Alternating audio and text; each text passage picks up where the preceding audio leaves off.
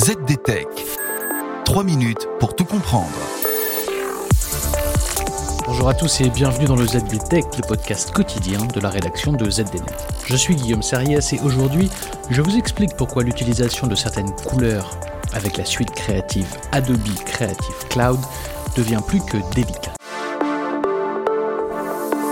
C'est une petite bombe de couleurs qui vient d'exploser en début de semaine dans les ordinateurs des graphistes du monde entier. Car oui, l'immense majorité des graphistes et des designers qui utilisent des outils numériques sont clients d'Adobe et de sa suite d'outils en ligne Adobe Creative Cloud.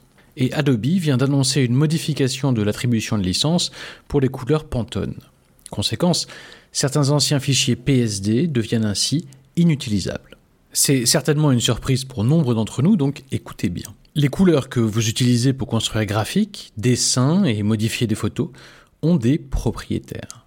Et dès à présent, les applications d'Adobe comme Photoshop, Illustrator et InDesign ne prendront plus en charge gratuitement les couleurs Pantone, propriété de l'entreprise Pantone.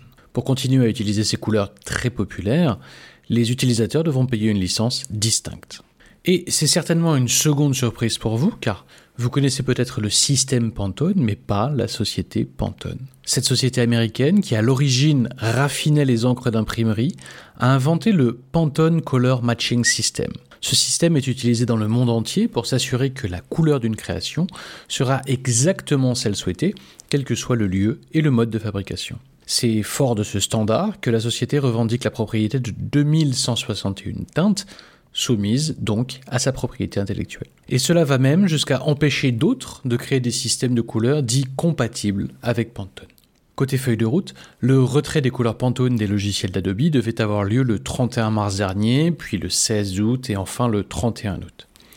Mais ce n'est que depuis ce mois d'octobre que des utilisateurs des produits Adobe remarquent que des créations utilisant les couleurs Pantone ne s'affichent plus correctement. Adobe de son côté annonce travailler une solution alternative après s'être fâché très fort avec Pantone. Et Adobe propose dès à présent aussi un plugin maison qui, pour la modeste somme de 15 dollars par mois, permet, je cite, de minimiser les perturbations et de fournir les mises à jour de bibliothèque aux utilisateurs d'Adobe Creative Cloud.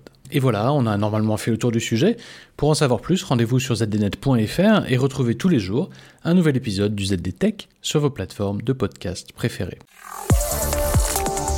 ZD Tech. 3 minutes pour tout comprendre.